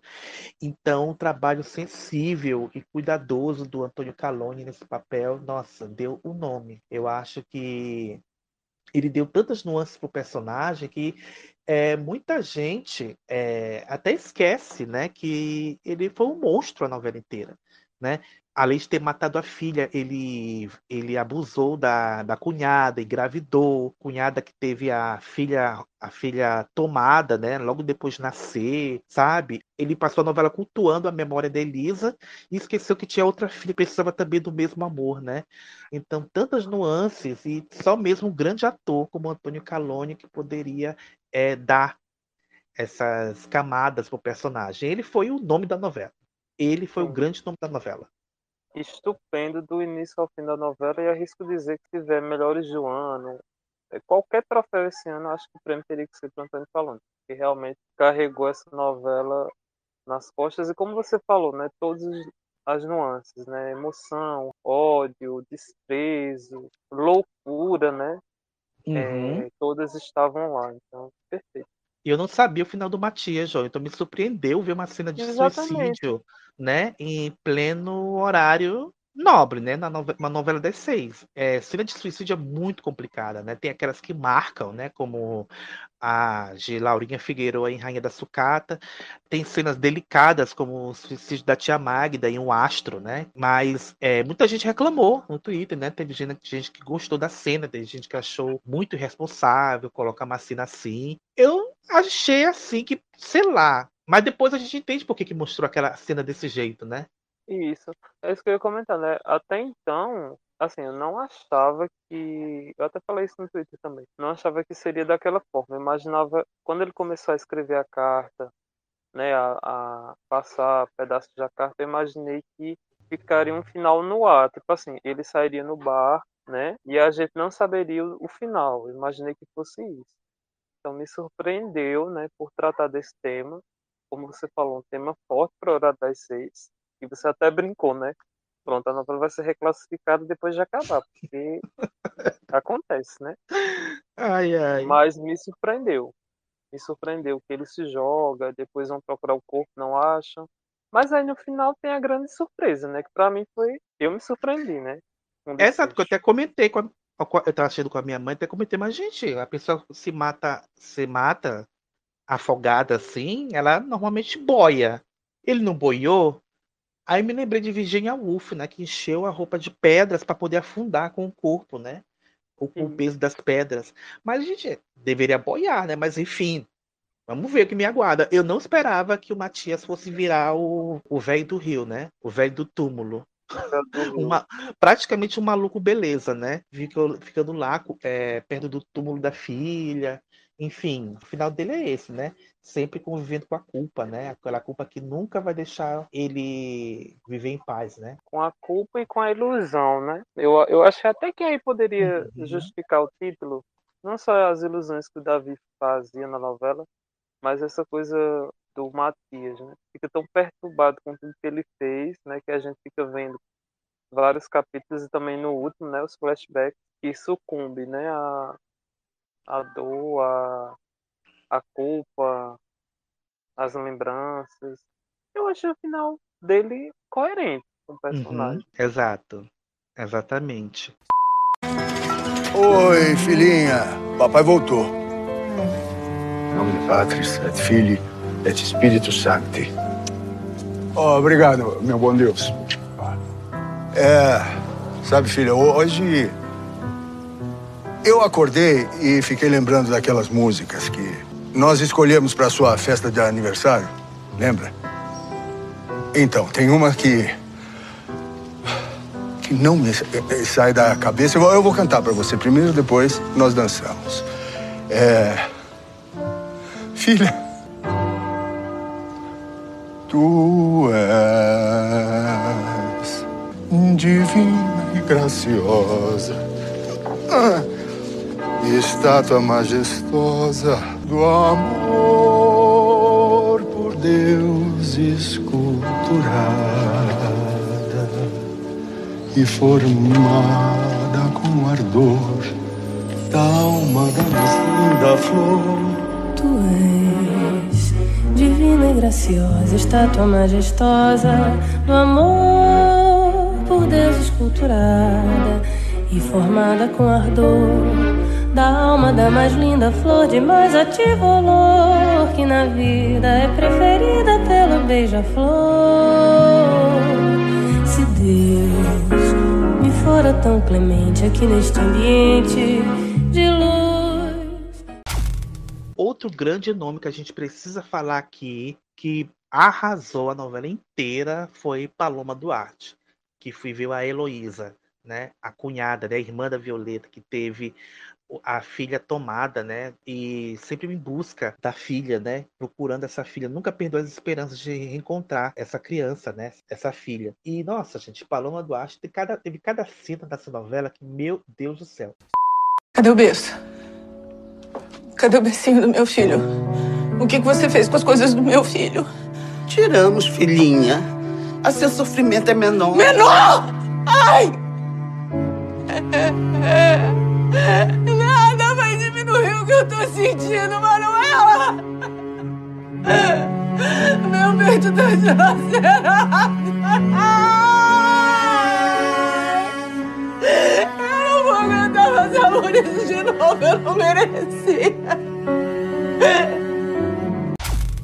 Se a gente vivesse num país justo, né, que valorizasse tanto as novelas das seis e das sete como valoriza das nove, Antônio Calone, Paloma Duarte e Malu Gali concorreriam a prêmio de melhor ator e atriz. Mas a gente, infelizmente, sabe que dificilmente pode acontecer, né? Pelo menos nos, nos melhores do ano da vida, nos troféus imprensa da vida, dificilmente pode acontecer. Porque Dificilmente, merecia. até porque Pantanal, né, tá tomando tudo, todo mundo gosta, então provavelmente não, não leva, mas eu, como você falou, se Antônio Calone for o ator do ano por conta do Matias, Paloma Duarte é a atriz do ano. Porque ela Exato. entregou do início ao fim também. Virou queridinha da academia? Virou, virou queridinha. Mas não é só da academia, é porque ela é boa mesmo. E muito bom a Paloma Duarte tá voltando para as novelas num grande papel, né? Porque ela tinha feito Malhação, aquela Malhação tenebrosa. Quem, quem lembra, gente? Quem lembra Ninguém aquilo ali? Pode esquecer, esquece. Acho até ela esqueceu aquilo. Até ela Então esqueceu. precisava, ela precisava de um bom papel. E, e Na ganhou, Globo, né? Porque na Record ela teve vários, né? Mas na Globo, onde a visibilidade é maior. Onde você tem mais amigos, Record ou Globo? Globo? Caralho, mano, 10 anos de Record, velho. 15 de Globo antes de ir pra Record. Ah, entendi. Mas quem são os seus amigos da Record? Deus. Assim comigo, cara. Assim, ó. Ela precisava de um papel muito bom e conquistou o público, né? A parceria, a química dela com a Malu Gali e também com o par romântico dela, que foi o, o Heriberto Leão, que fazia o Leônidas, foi muito boa também. Inclusive, o Heriberto Leão, que sempre é sempre Heriberto Leão nas novelas, né? Tava bem na novela também. Tava Eu tenho bem. elogios para ele também. E uma coisa curiosa, né? Que eu acho que em determinado momento, até essa coisa toda da personagem da Paloma, ela foi mais interessante do que a mocinha, né? Acho que. Nossa! Até rouba. A Sim. trama dela rouba. Sim, a gente vai falar disso daqui a pouco, da trama central, né? Outra trama também paralela foi a da Violeta, né? A personagem da Malu Gali, que já começa a novela tendo que enterrar o pai, tem que enterrar a filha, a família falida, tem que reconstruir tudo de novo, né? É, começa a trabalhar na tecelagem, se conhece o, Eu- o Eugênio, vive com ele entre tapas e beijos, os dois se apaixonam e sofrem tanto com as, com as armações da Úrsula como com as interferências do Matias, né? Enfim, Malu Gali estava em estado de graça. Acho que foi o primeiro papel da Malu Gali que saiu do comum que ela era acostumada a fazer, né? A gente sempre via a Malu Gali com papéis assim, ai, a, me- a amiga da protagonista, a patroa boazinha, sabe? Uma tentativa diferente, né? Em Amor de Mãe, que, foi a, tinha sido o último trabalho dela. Mas aqui, em Além da Ilusão, por vezes a, a Violeta teve momentos de protagonista. Até. E olha que seremos muitos, porque o Eugênio cismou com uma nova expansão.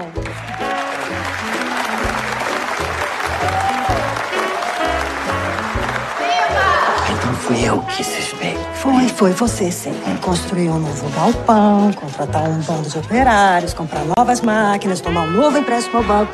Eu mal saio de uma dívida, já me enfio em outra. Violeta, quantas vezes eu vou ter que explicar? Ai, A guerra acabou. A concorrência está crescendo. Se não aumentarmos nossa capacidade de produção, como poderíamos oferecer preços mais competitivos?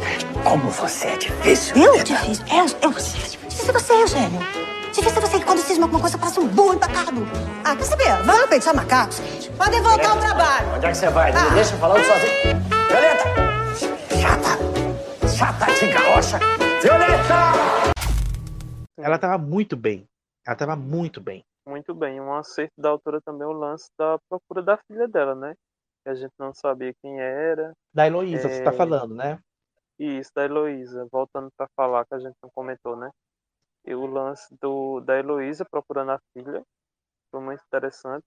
Que no fim foi a Olivia, né? Sim. Débora Osório também tava muito bem nesse papel. E ela também teve um- uma trama, né, bem interessante, que era a paixão dela pelo padre, que era o padre Tenório, que era o Jaime Matarazzo, e ela era uma líder operária. Exato. Eu não sei, assim, no Twitter se chamou tanta atenção, porque geralmente romances entre mocinhas que se Chamou, por padre Chamou. Chamou a atenção. Chamou. Eu, eu não- assim, eu não fico, eu não sou mais de comentar novela no Twitter, mas eu sempre leio, né, o que tá, o que se comenta por lá. Mas chamou a atenção, sim. Chamou bem a atenção. Assim como é, Elônidas, Euleta, né, foi um casal chipado também, porque eu não tô me lembrando do nome do chip. Tendo Olivia, não me lembro do nome do, do, do chip, mas, mas teve boa repercussão, sim. E ela é boa atriz, eu gostei dela. It's a little bit funny, this feeling inside. I'm not one of those who can easily hide.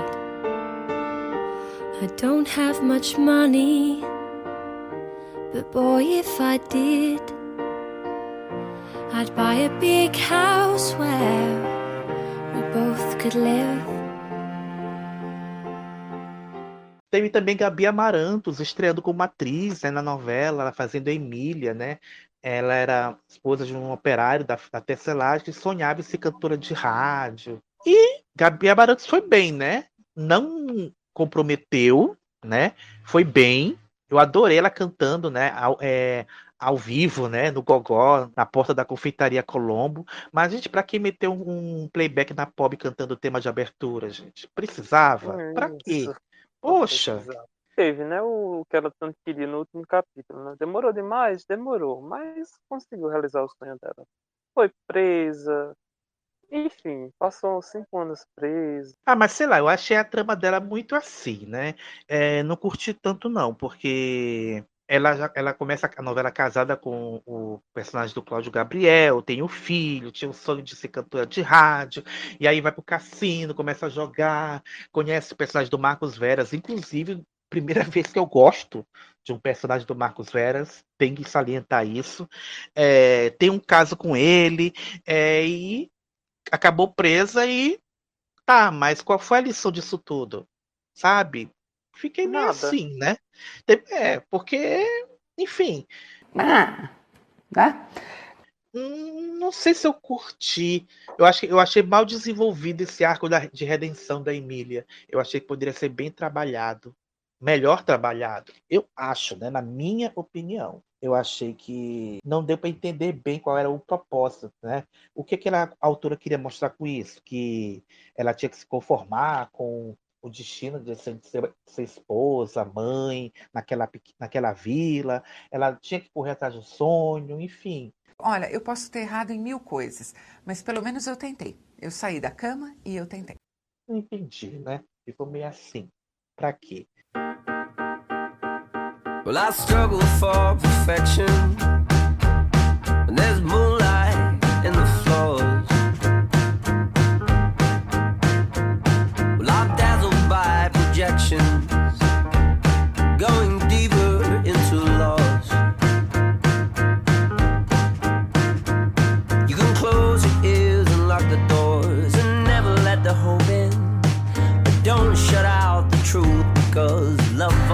gets in when open. Don't give.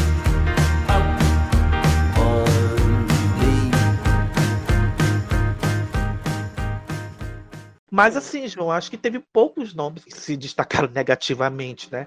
Eu acho que um elenco muito bom, muito bom que essa novela teve. Teve um privilégio, né, de não pegar é, atores carimbados que a gente está acostumado a ver. Eu acho que a gente pode associar muito mais facilmente os personagens com aqueles atores, né?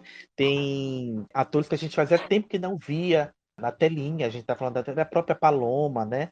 É, teve a e outros atores que a gente estava acostumado a ver papéis menores, outras novelas com tramas aqui, né? Como a Carla Cristina Cardoso, que fazia a Dona Felicidade, o Guilherme Silva, que fazia o Onofre. Um casal, ou melhor, um trisal insosso para mim foi o trio Bento, Lorenzo e Letícia. Eu achei, eu achava os três personagens muito insossos. O Bento me irritava, a certa altura do, da, da, novela, vai, é, vai pra guerra, e aí, ai, não, não, não consigo mais andar, espera que eu morri, o amigo vai, casa com ela, e aí ele volta a andar, opa, voltei a andar, vou voltar para recuperar minha vida. Ai, gente, pelo amor de Deus. Ai, eu achei tão bobo, achei tão sem graça, achei tão batido, na verdade. Inclusive, Pelo amor de gente Deus. chipavam eles dois, né? Pois Mais é, muita que o- gente chipava, né? Muita gente chipava Bento e Lorenzo, né? Mas enfim, não rolou, gente. Não teve. Mas teve casal gay na novela, né? Que foram, foram o Nicolas Antunes e o Michel Blois, né? Que fizeram o Leopoldo e o Plínio. Enfim. Com é, direito a beijinho no final. com beijinho no final. Eu gostei dessa cena final, né? Dos casais se beijando e tudo. Precisava daqueles créditos em cima? Não Não curti. precisava. Poderia, poderia não ter, né? Acho que atrapalhou até.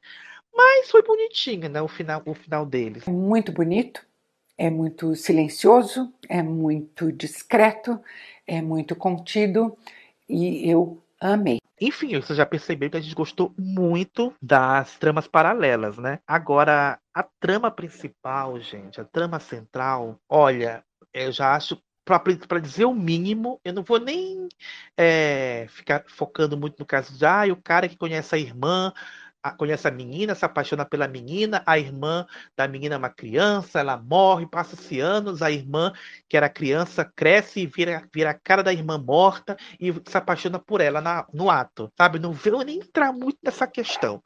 Mas, enfim, eu achei que a personagem da Larissa Manoela, nossa, um papel ingrato, vamos para dizer o mínimo. Eu achei a atuação da Larissa muito mecânica, quase robótica, para dizer o mínimo. Eu achei, porque assim, eu- a gente sabe que Larissa vem do SBT, de novelas do SBT, fez filmes na Netflix. Eu não vi nenhum. Então, além da ilusão, foi a primeira, o primeiro trabalho adulto da Larissa que eu vi, que eu assisti, né? Até porque os filmes dela da, Netflix não, eu não sou público-alvo desses filmes, então não me- nunca me interessei em assistir mesmo. Mas eu digo, amiga Lari, eu sei que você não vai ouvir esse podcast, mas vou te dar uma dica, amiga. Manda uma- um direct para Grazi, pede para ela o endereço do curso de interpretação que ela fez lá, lá na Europa, que ela foi, fez e voltou fazendo Verdades Secretas e virou aclamadíssima, né? A Grazi passou de piada para ser aclamada por geral. Procura, investe na tua na interpretação. Eu acho que você vai precisar, amiga, porque, meu Deus, era difícil. E sem contar que a, que a, a Dorinha era uma personagem muito. Era uma moça muito inconstante. Sabe aquele papel que, é, que age de acordo com a necessidade do roteiro? Eu não entendi até hoje o momento rebelde da Dorinha. Ela sofre uma desilusão amorosa, descobre que o Davi é. O Davi não, Rafael tem, uma, tem um filho e tal, e tudo, é casado, não sei o quê. E aí ela vira rebelde do nada. Do nada vira um rebelde, juventude transviada. é, vou sair com todo mundo, vou beijar todo mundo, vou, aí é presa. Pra quê isso, gente? Me diz, pra quê? Isso dura vários capítulos, vale salientar, né? Nossa, porque assim, gente, a Dorinha, é, a, a Elisa, ela era romântica, sonhava com, com um amor idealizado e tudo.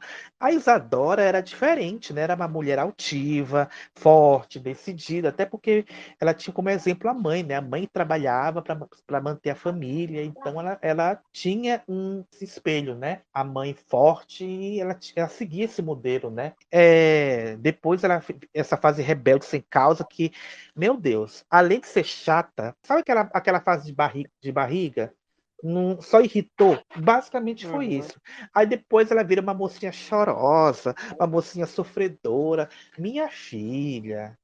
Coitada, gente. A, a- a Isadora foi um papel muito ingrato para começar assim, né? E a Faltou pra ela interpretação botar da um Lari. de época e reagir. né? É, pois é, né? E a interpretação da Lari é, também não ajudava muito, né? Sabe aquela atuação que o texto está na ponta da língua, mas a gente mas tem ai, emoção, vamos dizer assim. Mas ela foi melhorando. Para mim, ela foi melhorando. A cena, a cena dela, né, que ela se passa pela Elisa, né, e tem aquela cena com o pai, né, que ela se passa pelo fantasma da irmã e conversa com o pai perdoando o pai, aquela coisa toda. Eu achei a melhor cena da, da Larissa Manoela, a novela inteira. Para mim foi essa cena. Eu fico, aquela cena foi, uau, minha filha, aí sim, você entregou o que eu queria, né? E depois a cena dela com o Matias, né? Que ela finalmente bota para fora todas as mágoas que ela tem dele, a ausência do pai e tudo, né? Eu gostei muito dessas duas cenas, em especial para mim. Foram as melhores cenas da Larissa Manoela, a novela inteira. Foi Dorinha que abriu a porta para ela sair. Não fosse isso, Elisa ainda estaria viva. Você me acusou de ter ajudado a matá-la. Eu era só uma criança. E fui acusada pelo meu pai. Por um crime que ele cometeu. Então, Lari, procura um curso de interpretação, estuda, melhora, faz teatro. Teatro ajuda, teatro é bom. É a dica que eu te dou. É, Eu não sei se é porque eu gosto muito da Larissa. Eu gostei É, dela você na novela, gosta. mas... Até é, Laricel até- você tem, João. Até Laricel você tem. Aí também já é demais, né? Mas eu gostei mais dela na primeira fase, né? Quando ela fazia a Elisa. Mas enfim, né? Larissa tá com contrato na longo É. prazo, uma das poucas que conseguiu. Diz que vai Não vai fazer, né? ter. Novela do Valci, né? Diz que Meu Deus tá cotada pra fazer Valci Carrasco. Minha filha, cuidado, cuidado. E É, Rafael vai Witt, tempo, né? João? O que, que você achou do Rafael Witt? Mas prevejo alguma unanimidade de opiniões de maneira nenhuma. Nesse aqui tá cada um por si. É pagar para ver. O Rafael Vitor era um problema porque a gente sempre achava ele fazendo mais do mesmo, né? Vi de Verão 90, vi de Malhação Pesadelo. Mas eu gostei dele. Eu acho que ele não Você gostou? deixou a desejar, não. Acho que foi bem. Porque, é porque essa trama da Poggi, Poggi, sei lá, muito clichêsenta, né? Tem 300 clichês nessa história. Um roubando a identidade do outro, assumindo a identidade do outro. A outra que era irmã, agora tem a mesma cara. Ficava difícil, né? Acho que ficou difícil para os dois também, né? Pra conta Pois é, né? O... Sei não. lá. Eu achei ele bem no começo, mas depois eu fiquei, nossa, ele tá, ele tá atuando, ele tá sendo Rafael Witt, né? Mais do mesmo, né? E, gente, o Davi. Pode, eu sei que você ama o Davi, mas, gente, que personagem chato. Que personagem chato. Como é que o cara me sai da cadeia, preso por um crime que ele não cometeu depois de 10 anos, né? Eu vou provar a minha inocência e tal. E aí conhece Dorinha, né? E passa a novela inteira tentando conquistar Dorinha, tentando afastar ela do Joaquim. E só na reta final que ele resolve, ah, eu vou provar minha inocência. Ah, gente, pelo amor Verdade. de Deus, pelo amor de Deus, não dá, E gente. ainda me narra o último capítulo. Isso eu achei chato. Não dá. Eu odeio o final narrado, gente, porque eu acho tão preguiçoso o final narrado. Não gosto. Não gosto. Achei preguiçoso. Mas eu gostei das cenas dos beijinhos, dos casais no final. Isso eu confesso que eu gostei.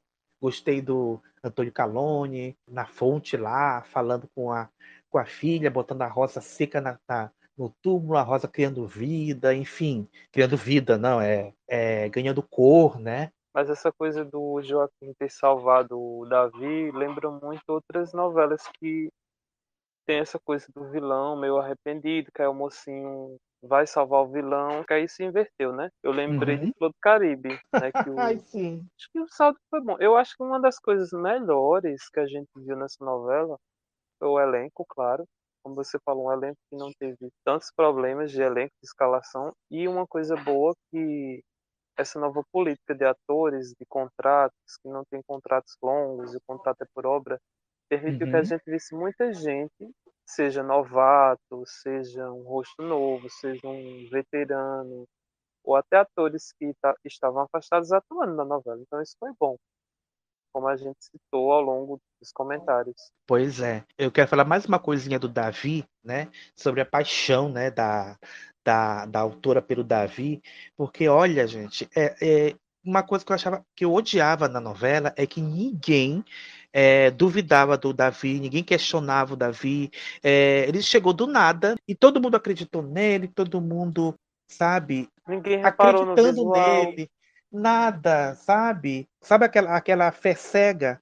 Sabe? O cara surgiu do nada com uma identidade falsa. Tudo bem que ninguém sabia, mas, gente, é, sabe a autora passando pano para tudo que o Davi fazia? É- Era perceptível. Era perceptível. Imagina, João, você, você conhece, você conhece uma, é, conhece uma pessoa, se apaixona, você descobre que essa pessoa no passado matou o seu irmão, que era a sua cara no passado, e você perdoa ele, você entende, sabe? Não, gente, não dá.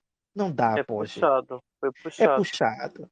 É puxado. Enfim, tanta coisa, né? Teve até a questão da Violeta, quando soube que ele era o Davi Jardim, que, que foi acusado, condenado por matar a filha dela. Ela até duvidou dele por um tempo, mas ele foi rapidinho. Rapidinho, depois acreditou, é ele sim, ele é inocente. Olha, é difícil, muito difícil. Sabe é, aquele autor que é tão apaixonado pelo, pelo seu protagonista que, que esquece todas as falhas de caráter que ele tem, porque o Davi, para provar, para poder livrar a Isadora das mãos do Joaquim, ele fazia várias armações, ele fazia várias, várias armadilhas. E tudo bem, o mocinho pode, a o, o outro que é vilão não pode, sabe? Então é Exato. complicado. É Por complicado. isso que Quem teve eu- tanta gente torcendo pro Joaquim. Abaixa a arma, Joaquim, obedece, já falei. Dona Luísa, você tá defendendo um Gabiru porque você não sabe quem ele é. Foi ele que matou a Elisa. Ele é o mágico Davi Jardim. Eu já falei pra ele que eu sabia de tudo, tia. Nós sabemos que o Davi é inocente da morte da Elisa. Que a culpa é do Matias e nós vamos provar. Será o Benedito? Será que esse Gabiru. Esse... Ele seduziu todo mundo aqui, foi isso? Já você vem desviando dinheiro da tecelagem, roubando seu próprio padrinho com a ajuda da bruxa da tua mãe. Eu vi os documentos, não adianta negar. Elas sabem que você só não me entregou pro delegado porque eu tenho provas do teu roubo. E aí, Joaquim? Roubar o próprio padrinho. O homem que estendeu a mão pra tua mãe quando ela mais precisava. Eu errei sim, eu errei sim, mas eu devolvi centavo por centavo. Você devia estar me defendendo, não do lado desse bandido. O que está em discussão aqui não é a inocência de um ou a culpa de outro. Casada com vocês, Adora só sofreu. Você já provou que você é um péssimo marido. Entenda que esse casamento acabou assim no desquite. Eu acho melhor. Você mantém em segredo essa história do Davi como você vem fazendo. Ou eu te entrego pra polícia e pro Eugênio. Agora vai. Some daqui. Fial! Ainda vamos resolver essa história, Gabiru. Você ainda não venceu a guerra.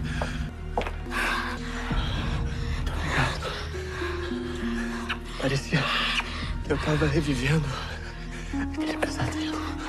Alto lá! Eu estou mais perdida do que segue tiroteio. O doutor Rafael é o mágico? E aí, João, acho que foi a primeira novela que eu vejo que o casal protagonista não chama tanta atenção, sabe? Eu, eu vi muita gente torcendo para Violeta e Eugênio, muita gente torcendo para Heloísa e Leônidas, muita gente torcendo para Tenório e Olivia, sabe? Do que para Isadora e para Davi. Me Muita desculpe. gente torcendo pra Isadora ficar sozinha, virar modista, ficar sozinha. Pois é, né? Mas enfim, é, não foi isso que aconteceu, lógico, Poggi não ia deixar isso acontecer, né? E, mas assim, apesar de todos todas essas questões, né? A gente pode. Que qual, qual é o saldo, né, da novela para você, João, no, no, no geral? Foi uma boa novela? Não foi? Te irritou mais do que você gostou? O que, que você achou de Além da Ilusão, de um modo geral? É, de um modo geral, eu acho que o saldo foi positivo, apesar dos percalços, desses probleminhas. Isso que você comentou, o início, é, assim, o público nunca comprou essa ideia do Davi se apaixonar pelas duas irmãs. Isso foi muito criticado desde sempre. Mas, no geral, né, a novela teve uma boa direção, uma boa fotografia, o elenco bem escalado, como eu falei, muitos nomes que não eram tão comuns.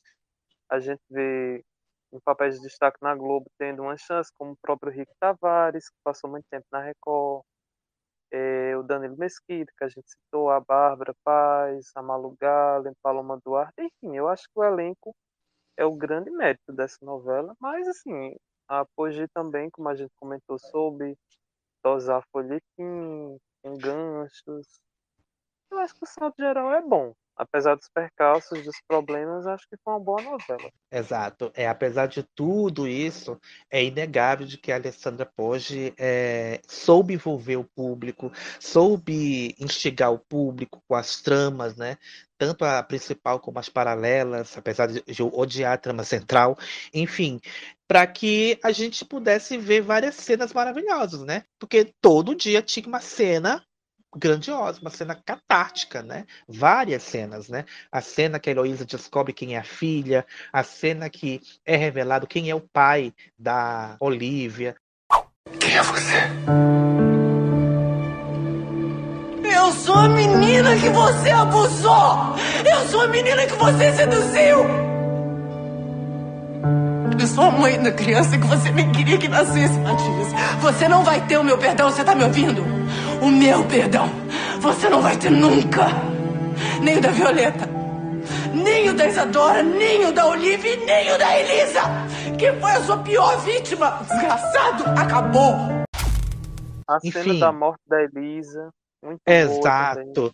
Inclusive, acho que essa cena passou todo o capítulo também, né? Acho que todo capítulo sim, outro também passava a cena da morte, de todos os ângulos, né? Costa, de cima, para baixo, de frente. Eu já tava careca de ver aquela cena. Ai, ai, enfim, a autora prometeu e ela cumpriu, gente. Os mocinhos se deram bem no final, terminaram felizes, os vilões foram punidos. Mas o pres- gente, eu, é, você eu falei do, do vilão. Eu preciso comentar o final do Joaquim, né? Porque eu gostei muito da, da redenção dele. Achei que realmente o personagem eh, merecia uma redenção. A cena dele descobrindo que não era filho da Úrsula, que foi roubado por ela, né? Quando bebê e tudo. Ele salvando, né? O, o Davi no final, né? Eu achei que foi uma boa redenção para ele. Mas, gente, vamos. Tem que voar, né, João? O último capítulo de novela tem que voar muito, né? Ele, é, ele descobre quem é o pai dele, vai atrás do pai dele, e quando chega lá, bate na porta. Eu, eu acho que eu sou seu filho. O pai vai lá, olha e abraça de boa, sabe? E reconhece. E reconhece. Ele reconheceu, amigo. Eles eram parecidos. Não, e Ai, a meu foto, né? gente? Passou a novela inteira com aquela foto. É só no último capítulo que descobre quem é a mãe. Como assim? Pois é, né? Pois é, né? Enfim. Mas é Vamos isso, né? voar. Vamos voar, né? Novela é isso, gente. Novela é um grande voo. Basta você ter a passagem ou não, né? Enfim. E é isso. Eu acho que é uma novela que teve tudo no final, o, o final feliz dos protagonistas, os vilões se dando mal, alguns tendo a, a redenção, até merecida também. E uma coisa que a gente não tinha em horário das seis faz, faz um tempinho, né? Aquele bom e velho escapismo, né? A gente liga o horário naquela, na, na, para ver a novela, até esquece, embarca, esquece dos problemas, embarca naquela trama, sabe? Vale lembrar que a novela anterior do horário era nos tempos do imperador, enfim, né? Isso diz que de trama escapista não tinha nada, né? Se a gente for pensar por esse lado, além da ilusão cumpriu o seu papel, né? De fazer o público embarcar, voar, e é isso. Eu acho que, apesar dos pesares, a novela terminou com saldo positivo. É, a Alessandra, com certeza, vai estar credenciada para escrever uma próxima novela. E é isso, né, João? Eu acho que não tem mais nada a ser dito. Você tem alguma É coisa para falar, para fechar? Não, que esperar que a Alessandra Poggi escreva outras novelas, né? Porque até porque essa é a primeira novela dela solo. A outra novela dela foi em dupla, né? Foi Os Dias Eram Assim. Então, ela tem outras oportunidades. Até porque essa novela também teve, a gente sabe, né? Eu acho que ela começou a gravar com pandemia, né? Sim. Começou a ser gravada, preparada, né? Na pandemia. Então, a gente espera que ela tenha um outro trabalho sem tantos percalços, né? As gravações já tinham terminado praticamente no, no fim do mês passado. As gravações da novela. A Globo está gravando agora as novelas com muita antecedência, até por conta a pandemia ainda não acabou, gente. Então tem gravar com bastante antecedência, até para ter uma frente legal, para não ter nenhuma interrupção, né? Enfim, eu acho que A Lei da Ilusão é uma boa novela, sim. É, com certeza é, é uma das novelas que tem grande chance de ser reprisada futuramente. Parabéns, Alessandra. Você foi muito bem, né? Na sua primeira novela. Que venham outras histórias, né? Que, que a gente possa embarcar junto com você. E que Mário Sertão, né? Que chega hoje, né? Tenha um bom caminho também, né? Para a gente poder falar bem é, no final dela, né? Nosso balanço Falar final. bem ou não, né? Ou não, Falar né? A bem gente ou vai- não, porque como diria Maria da Penha, comigo não tem lorota. É isso. Com a E gente, né? Com a gente não tem lorota. Com a, com- com a gente é assim. Dito tudo isso, repito, me diverti e me diverti sem culpa. Alguma diversão é um direito de todo cidadão e toda cidadã. Com isso, né? É, a gente encerra esse episódio né, em dose dupla, né? Com novela nova chegando hoje, a novela que acabou na semana passada. E é isso, né? Vamos, vamos embora. Que música que a gente vai encerrar, gente, esse episódio? A gente vai encerrar esse episódio com a música Only for a Moment da Lola Marsh, né? Uma música bem gostosinha, delicinha. Inclusive, a gente tem que não falou da trilha sonora, né? A Lei da Ilusão tem uma trilha sonora muito boa, né? Acho, acho que uma das raras vezes que a gente vê uma novela de época tendo músicas atuais, né? Atuais, músicas contemporâneas, né? E com músicas que da época teve a Del, meu filho, teve a Easy on me, baby. Teve Lady Gaga, meu amor. Então, trilha muito boa. Então é isso, gente. Vamos embora, né? Vamos embora. E semana que vem a gente está de volta com mais um episódio do Critérios de Programação. Tchau, gente. Tchau, gente. Beijo.